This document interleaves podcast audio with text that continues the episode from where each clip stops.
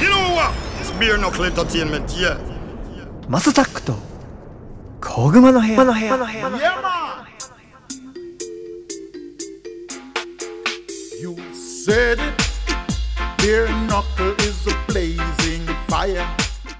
今回、中間選挙、まあ、ちょっとさっきも出ちゃった、中間選挙に関して、K ラさん、どう？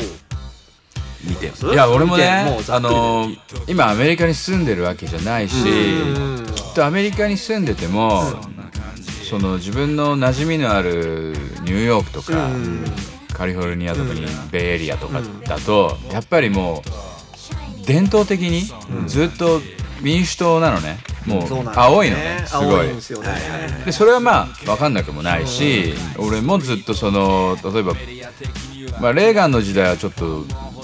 まだ俺も若かったからあんま分かんないけどパパブッシュからクリントンになって、でもう一回息子ブッシュになって、オバマになってっていう流れを見てた時はやっぱなんとなく民主党の方が、こうマイノリティとか、そのブルーカラーに寄り添ってる感じがして。まあ、民主党でしょうと、あん。な共共和党頭おかしいでしょぐらいに思ったのね、はいそういうことその中絶問題とかにしても、エスタブリッシュメントとかやっぱいやまあなんかちょっと自分も見誤ってたところはあるけど、完全に共和党の方が戦争をやりたがるし、で民主党の方がマイノリティの話を聞こうとしてるっていう感じもしてたの。僕もそう思ってました、だからまあもともとその民主党寄りのあのスタンスではいたのね。でちょうどアメリカにいた時もあの大学に入ってすぐぐらいにクリントンビル・クリントンがあの当選するパパ・ブッシュ一期で終わらしてビル・クリントンになるっていう選挙を見ててでなんかやっぱり MTV とか見ててもアメリカのその自分が見てる当時のトークショーとか見ててもやっぱり全然ビル・クリントン寄りだったから、まあ、それが普通だと思ってたのね。だけどやっぱその2016年にトランプが大統領になってからこのその4年で今もう6年ぐらい経つけどその間にやっぱ共和党がすごい俺は変わったと思ってて新陳代謝をすごくこう激しい新陳代謝を起こしたと思っててででやっぱりこのバイデン政権になってからとかあとまあオバマ政権とかヒラリーとかその辺をこう振り返ってみるとやっぱり今共和党の方がそのアメリカのあのーまあ苦労してる困ってる人たちの話を聞こうっていう風になってきてると思うのね。で民主党ももともとはその共和党がそのエスタブリッシュメントであの兵器産業だなんとかってやってる時はもうちょっと民主党なんかこう、まあ、メディアぐらいでそんなにあのーちょっとやっぱ共和党に比べてお金ないのかなって思うぐらいな感じだったんだけど、やっぱこの10年ぐらいでそのビッグテックインターネット業界、IT とこうつながって、で民主党は自分たちのそのキャンペーンもそっちで大きくやったりとか、で民主党そのシリコンバレーカリフォルニアだからさ、やっぱシリコンバレーのある民主党あののその州で、まあ、いろいろこう投資をしたり、協力したりっていうその、まあ、手を組んでたわけだから、どんどんその民主党はやっぱだんだんエスタブリッシュメントになったわけ。お金も確かに確かに確かに確かに。そうだ。ブルジョワの黒人とか、ブルジョワの、まあ、マイノリティとこうどっちかっていうと親和性が高くなってたと思うのね。でうんだからまあトランプの「Make America Great Again」 MAGA movement とか、アメリカファーストとかっていうのは、そのまあお大きな図式で言うと反グローバリズム。ででそれっていうのはグローバリズムっていうのは要は EU にしても、もちろん日本にしても、そのグローバリズム勢力によっていろいろこうなんていうの方向づけされてる部分があって、でそれによってあの冷静に考えると苦労している人、日本だって今こう物価が上がってたりとか、そのああいうウクライナとロシアのことがあったりとかっていうのは、まあ割とそのグローバリズムの影響が大きいと思うのね。でそれに対してあの 自国ファーストで行こうという共和党の考えの方が、俺は今は、適してると思ってて、今の時代に、だからまあでそう思ってる人は実際アメリカもたくさんいるから、もうその共和党支持者も前より増えたし、民主党だった人がそのトランプ選挙トラントランプの第2期のその2020年の選挙の時に、今までの民主党の考えよりも今のトランプのやり方の方がきっと正しいだろう。ということで元民主党からえー共和党にこう移っていくことに関してもあの、えっと、ウォークアウェイっていうムーブメントが起きたのね。それからあの黒人もそのもともと民主党だったけど今回共和党の方にあの入れようかなっていう人を、もそその民主党から脱出する黒人っていう意味でイギいたえっとイギリスのあのブレグジットだったでしょ、あれは BR エグジットだけど、はいはいはい。ブラックの L でブレグジットっていうっていうあのムーブメントもあったりとかして。でそのその中で目立ってるあの女性の、あのまあ、リーダー的存在でキャンディス・オーエンスがいるんだけど、それが今回そのカニエのホワイト・ライブズ・マターのあの写真一緒に撮ってたりへえわけよ。ああの人はそうなんですね。あのキャンディス・オーエンス。まあ、すごい今だから完全にわ若者のその保守保守黒人のオピニオンリーダー共和党の人ではないんですか？まあだからでも結局ねやっぱトランプが出てこなければ誰もそうなってなかったから、まあそうそうですね、ね確かに、まあ、トランプさんですごい注目された部分っていっぱいありましたもんね、うん、なんていうかやっぱなんていうかこう剥がされて、うん。うんうんみんなこうあそれってそういうことだったのねみたいなことをいっぱい気づかされたし、でそれこそそのグローバリズムとか、ニューワールドオーダーが、このインターネットのテクノロジーを使ってどんどんどんどんこう最終段階に入ってきてるみたいなのもあるから、それによって今まで気づかずに住んでたことも気づかざるを得なくなった、だからさっきから言ってるようなポリティカルコレクトネスとかも、そういう社会的なんていうかな圧力、社会正義を使った抑圧みたいなのも、やっぱこのネット社会だし、まあそういうことがまあ一気に多分動いてるのが、まあ本当この45年でこう、見えやすくなったんで、でそのでこの2020年にバイデンが当選してからこの2年間の間にいろんなその不不都合というか、もう本当だガソリン上がったりとか、その食品がこうスーパーに不足したりとかで、まあ、治安も悪くなったとか。戦争起きてますもんね。アメリカのそのロ、ね、ちょっと離れたところで戦争も起きてたりとか、でまあいろんなことがあってで実際に多分アメリカ人が目にするのはバイデンの発言だったりとか、カマラ・ハリスの発言だったりとか、それこそ今その政府の閣僚の中にもうちょっと行き過ぎじゃないかっていうようなトランスジェンダーもいたりとかするから、まあ、そういうのに関してちょっとまあ、若い人でその Z 世代とかミレニアルズの人たちはもうそれがあの新しくなる変わっていくのがいいことだって思い込んでるから学生だし、そっちの方にグッていくんだけどもうちょっと冷静な人とか軍人とか労働者とかはもう明日のまんまがっていうこう大事だからそうすると多分みんなこう共和党の方向いてると思うのね。まあちょっと話長くなっちゃったけどだからその今のアメリカで共和党が有利だって言われてるのは、おそらくそういう背景があるとなるほど。でねカマラ・ハリスもだいぶ嫌われてますもんねと思うよ、めちゃめちゃ聞きますね、それは。多分さその民主党のさアメリカのやり方ってすごく、いやこういうこともやりますよ。こういうことも聞きますよ。って言ってんだけど結局それが全然何もお反映されないですね。反映されてないじゃん、うん、それは確かに思いますね。だからそれもなんかあのウォール・ストリート・ジャーナルって結構左寄りじゃないですかどっちか真ん中だけど、ん。ちょっと。ひでそれでもメキシコ人の人はもう今回はそのえっ、と民主党じゃなくて共和党に入れようと思うみたいなの記事がわざわざ出るぐらいだから、おなるほどなと思って。あと多分トランプがやろうとしてて批判されてたその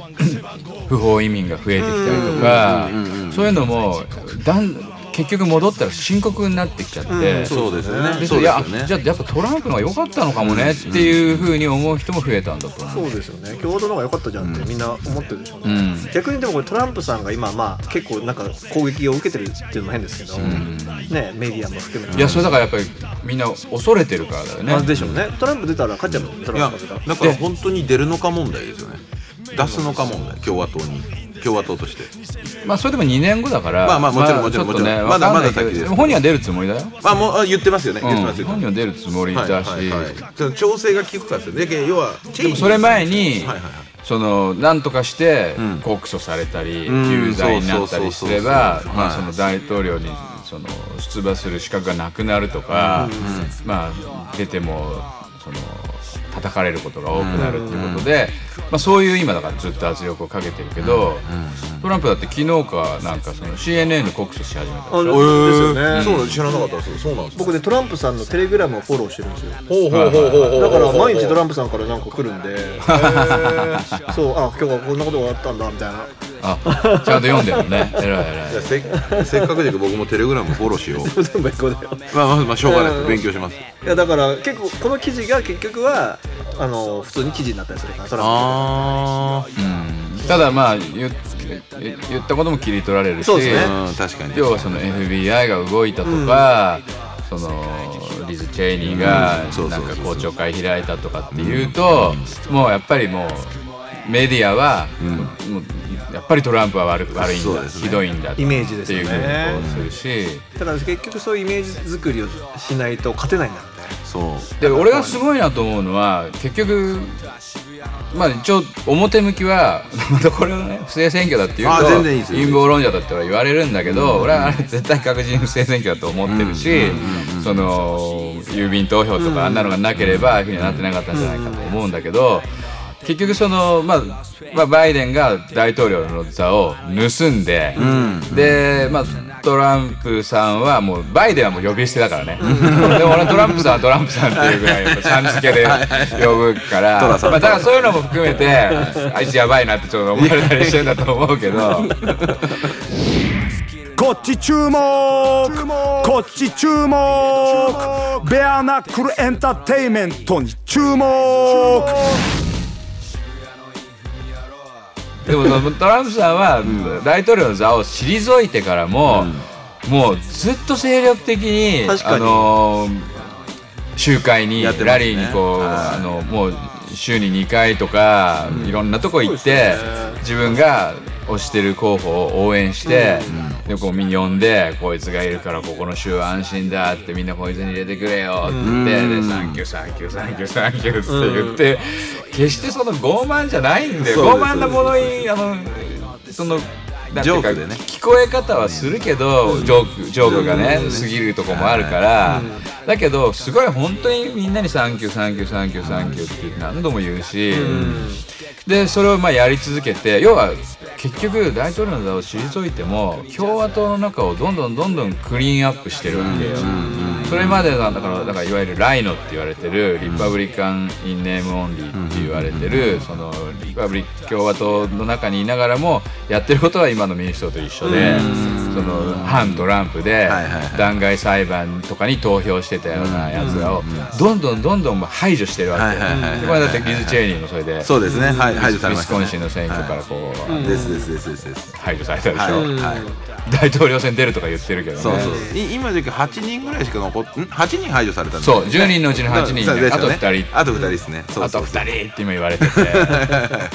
だってリズ・チェイニーなんてディック・チェイニーの娘だからさいやそうですよそうですよ。イラク戦争のもうさ張本人だあよのババイスのねそうそうそうそう。バイスって映画のああの元になった人ですね。はいまああれだとちょっと面白おかしく描かれてるけどジョージ・ブッシュの W もそうだったしまあなんか結局結局それを背後からはい。こうコントロールしてるのがいるっていうことだと思うのね。そうそういうことです。いわゆるディープステート的なね。あそうですね。そうですね。そうですね。でまあそれをトランプはあのー4年間とこの2年間でそのディープステートの存在をどんどん浮き彫りにしてるしでまあそれに関してまあアメリカ人はやっぱりその自由っていうものがあの国の建国の理念だから、自由っていうものに関してすごく敏感で、それを奪われるっていうことは要は自分たちの主権が大事で、自分たちで決めて自分たちであの決断して自分たちで行動して、まあ、結果も引き受けるっていうことを、まあ、ずっとそれが彼らにとって市場の価値だから、それをやり続けることがアメリカ人のアイデンティティなんだけど、結局グローバリストとか、そういう影の力とかが全てをこう支配するとか、国の主権よりもその国国際的な世界的、世界統一的なもののその進め方っていうのには反対だっていう考えがどんどん目覚めてきてて。うんなんか今回のそのこのワクチンのやつとかもなんかそんな匂いすごいプンプンですけどね。もう俺はだからパンデミックなんて呼ばないからね。強制的なブランデミックだからね。ブランデミックですね。なんかそれ それもちょっとなんかあのジョー・バイデンの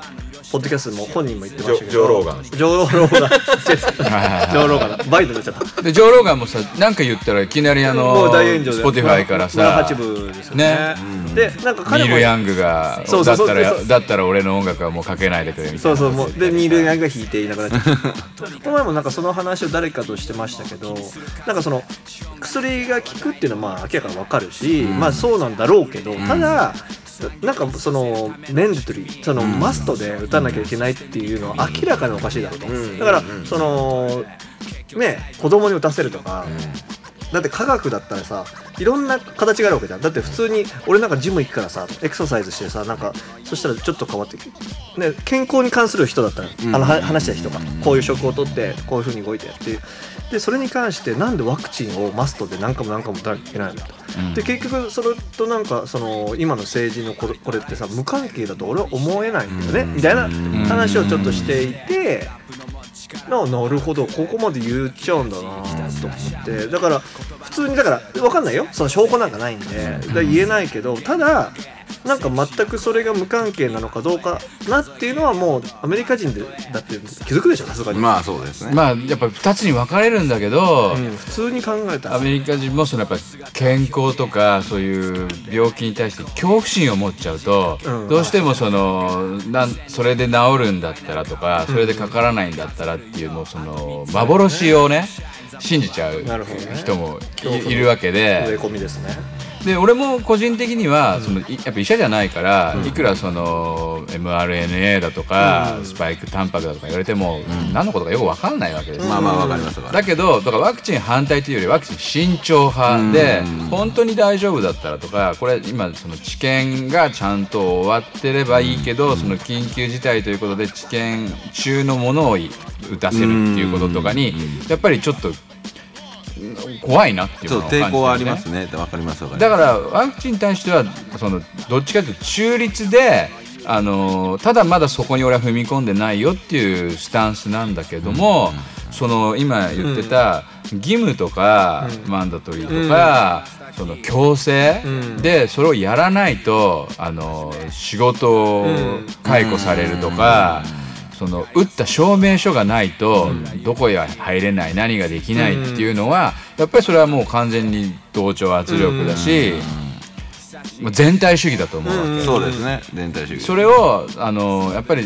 自由を個人の体は自分で守るし自分で免疫力つけて、その病気にならない体を作るって思ってる、特にアメリカ人なんかみんなさママッチョだマッチャ強くいればいいんだと思ってるから、そういうのは自分で決めるよって言ってる人と。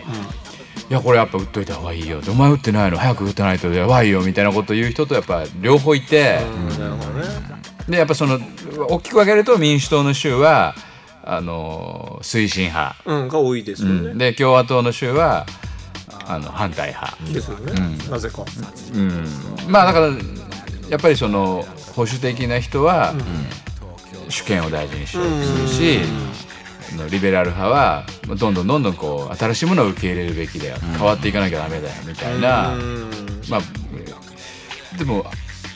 これねみんな誤解してんだけど、リベラルと保守とかって、本来そのこう相反するものではないああそうそうそうもちろんもちろんそうですね。アメリカなんか特に自由と、まあ、その主権平等を手に入れるために建国したわけだから、基本がリベラルなわけ、だけど一気に変わろうよっていうのが、まあ、本当はプログレッシブなんだけど、今なんかリベラルって呼ばれてて、でゆ別にもう変わったんだからゆっくり大事にこう一個一個こうちゃんと慎重に考えながら変わっていこうよっていうのが、進んでいこうよっていうのが保守なのね、でもそれ同じ方向違うスピードで動いてるものなのに、世の中は右と左っていうのに分けて、こうは相反するものお互いがお互いをこう否定し合うものっていう風に見せてるところが実なは俺はトリックだと思ってるのね確かに。あえてそっか。分断させてんのね。そうそうそう。で俺がねアメリカのその高校とか大学行ってた頃はその思想の2つに分かれるのものを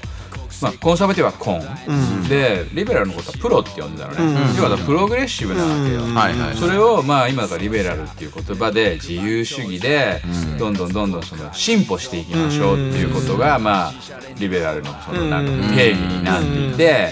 でそれに対してその昔に戻ろうって思ってるのが保守だっていうふうなあちょ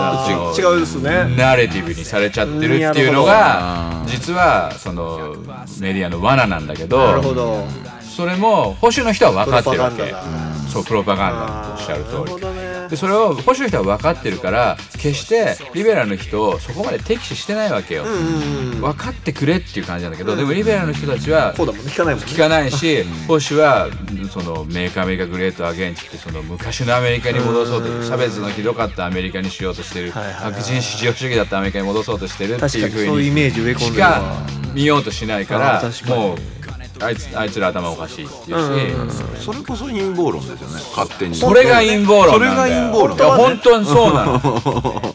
そんなことないでしょっていう。だからそれがうまくさトリップでイメージでさ新しい方にさおしゃおしゃれな風に見せてさそうそうそうそう。ねそうやってんじゃない？LGBTQ だマイノリティだ。なんか嫌ですね。ハリウッドだってね。そう。まあ民衆は間違うと思ってますからね。エリートは。で国家は暴走するとそうそう思ってるけど国家はそうするでもまあそれは日本人もそうなんだけど勘違いしてるのは国家っていうのは決してその外枠だけじゃない国とか政府だけじゃなく国民国家のことをネーションって呼ぶのうんに国民と共にあるものをその枠組みだけを国家と呼ぶからその国家が暴走すると国民対国家みたいになっちゃう。けど国民と国家は一体なんだよ本来はね。それが本当の民主主義なのに、それもまあいろんなところでやっぱりその政治がこう操作されたり日本なんかはその国民の声を無視する政治っていうのがあるから、そう考えがちなんだけどそれもある意味俺たちが選んでる政治家だったりもするわけだから、そこは俺たちが変えればいいことをまあ、特に日本なんかはもうお上にお任せみたいな部分が強いけど、アメリカはやっぱそういうのもあってだからあれですよその今俺みたいなこと言ってると日本だと陰謀論者で完全にもうあの少数派なんだけども、アメリカだともうトランプに、まあ、投票したとされてる人が、まあ、8,000万人近くいたわけだから、有権者の半分以上、まあそうですね。有権まあ半分ぐらい、あのそのまあ不不正があれば本当は多分半分以上なんだけど、その不正が認められてないからそういう見えないけど、まあ、その後のその民主党からが次共和党かなって言ってる人って、イーロン・マスクもそうじゃない、まあそうですね。次は共和党入れようかなって言い始めてたじゃん、もう何ヶ月か前から。ジョー・ローガンもあの冒頭リバブリカンって言ってましたからね、そうだよね。そうもう番組で元はどっちか俺も知らないんですよ上ロージョー・ローガンはもともとバーニー・サンダース好きだった。あおーゴリゴリ。あ俺もそうだよ。バーニー・サンダース大好きで、うん。まあまあまあ確かに実際話してみてなんかでいろいろ見ていくと違うなって思ったらしいんですよね、だからねあのバーニー・サンダースがこうちょっと目立ち始めたのってあのOccupy Wall Street の頃だと思うのね、2010年ぐらいにその 1%vs99% っていう、はい。あの分けられ方にして、でそのウォール・ストリートでこうみんな寝っ転がったりしてさ、資本主義に反対みたいなこと言ってたでしょ、あの時はその1%イコール、まあ、ディープステート対、まあ、国民だったものが、っぱそのトランプの出現によって真っ二つに分けられて、1%の方に向いてる批判の目をそっちの49.5対49.5に分けてそこがあのいがみ合うように仕向けたんだよね。なるほどねへえ面白いこういう話聞くと、なるほどねと思ってくれる人は思ってくれるけど、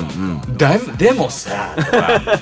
けどさそれもうそれ何？あまた半年前の話に戻んのみたいな。ちょっとおしっこしてくるの話で。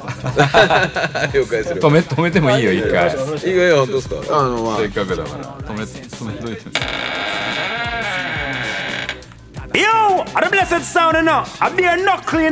from Japan. いやそうなんですよね。いやただ僕はでもこれこの間飯食いながらいやいやし話しました話しま話した話しました話しました。と思うんで。ちょっと俺も行ってきていいですか？一緒に。すいませんなみんなトイレ行きたかったのほんで、あの僕がちょっと聞きたかったのがというか話したかったのが、要はこの今回の中間選挙に関しては、まあトランプさんのまあこうもうめちゃめちゃ選挙の活動も一緒にトランプさんがぐるっと回って、このあのこの候補者がどうのこうのってやってるじゃないですか、やってるんですけど本当に最終的にこの2年後のど大統領選挙にトランプさんを押すのかどうのどうなのかっていうのが共和党の判断がどうなるのかなっていうのをちょっと僕は気になってるんですよね。まずその押すかどうかよりも、はい。もう本人のはい。その判断というか意思がはい。それを引っ張るんじゃないかなというぐらい、なるほどなるほど。まああの強大な影響力を持ってるし要はそんだけ、そのよ今予備選とか中間選挙のそのキャンペーンに来ても、そのトランプがその集会にもし来なければ、そんなに人集まんないし。そういう現状なんですね。それからそのその人たちが当選したのは、するのはもうトランプのおかげ以外の何でもないみたいにそれぞれの候補者が思ってるから。結局やっぱそのおかげトランプのおかげで今自分はこの場所にいるし、これだけ支持を受けたし今そのこれから2年間こういろいろや,、やっていけるのもトランプのおかげだって思うから、トランプを支えなかったらお前は何だっていうふうに逆に叩かれちゃうと思う。ね。なるほどなるほどなるほど。もうそういう流れにもこのまま2年間ずっとなっていくっていう感じですかね。もうそうだとやっぱそのこのまあ結局大統領をまあ今ややってない共和党の中のまあなんていうのカリスマとして今存在しているこの4年間の中で共和党をどんどんどんどん浄化してるわけ。よ。それまであの金に目がくらんでた。共和党って大きく分けるとなんか2つに分かれてるらしくてエスタブリッシュメント派とあの本当の保守派。ですね。今までずっとエスタブリッシュメント派のがお金も持ってるし、口もうまいし、力を持ってて、まあ、それがい。わゆるブッシュ政権ブブッシュ系列、はい。チェイニーだったりそうですね。そうですねとかね。そうですねはい。そういう人だったんだけど、まあ、結局あのパウエルとかもそうなんですね、だけどやっぱりもうちょっとそのうん推しは強くないけども、すごくキリスト教とか、アメリカの本当に自由の理念とかを大事にしているまあちょっと共和党の中の日陰者が、このトランプの出現によって力を得て、そうですね。グッときましたよね。で若い人も多いわけ、でその若い人がトランプと一緒にそのそれぞれの州とか選挙区でいろいろこう政策を発表することで、もうそこの求心力がすごい強くなってるから、もうそのトランプを上げないっていうのは。まあ、もう裏切りになっちゃうと思うんだよね。まあ、でも例えばペンスが出るかもしれないしポンペオが出るかもしれないしあと今言われてるのはフロリダのフロン・デサンティスでロン・デサンティスははい。トランプよりも、はい。例えばワクチンのこととか、そこに関してウクライナのことはちょっとよくわかんないけど、まあまあまあまあそうです割とあのーより保守。より保守です。なのね。そうです。そうです。です。ごい支持も人気もあるけど、で多分次のフロリダの州知事に当選するのは、まあ分かってることだからフロリダの人気はすごいんで、それをまだでも他の全国で考えるとそこまでまだ分かんないわけよ、評判はいいけど、恩恵を受けてるのはフロリダの人だけだからそうかそうかそうですか。で。で、まあ、大統領主催に出馬しますってなると、フロリダの人が逆に「えあんたフロリダのことよりももうそっちがいいの?」って言ってちょっとあの失望しちゃう人も増えるちょっと気早すがするわけ。早すぎるってことですね。だけどここから俺の持論だけど、トランプが、まあ、年もあるしその、まあ、この何年間とか、うんそういうことせ、世界でいろいろ言われてるその、まあ、と反トランプ派のうん。中傷とか、そういうのを受けて自分が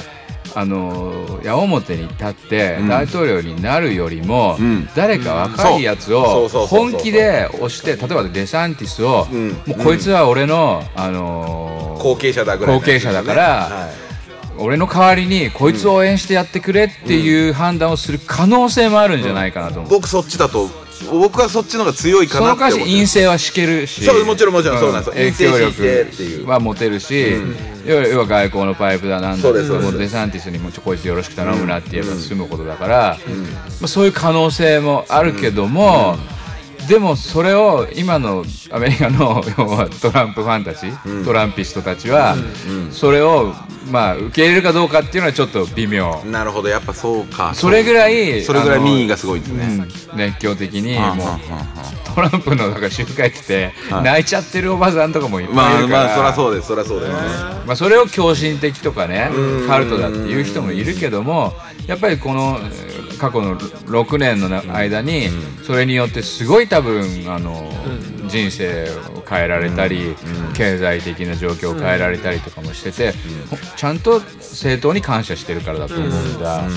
なんで俺はこんなに押すのかも。日本人として微妙なんだけど。だ俺もやっぱそのアメリカに10年ぐらいそはい。の高校と大学の頃いてで自分のやっぱ人格形成っていうのは10代後半から20代前半にできてて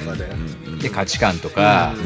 ものを見る目っていうのはやっぱアメリカで身についたものが多いわけよ。もちろんその前に日本でね生まれて育って日本の教育受けてっていうのもあるけどもそれをこう完成した場所はアメリカであるしでそれに対してやっぱ感謝もしてるしいい思いもしてしその運よくいろんな人に出会えていろんな文化に触れて今の自分があるわけだから、やっぱりすごくその体の3分の1はもしかしたらもうアメリカ人じゃないかぐらいの,、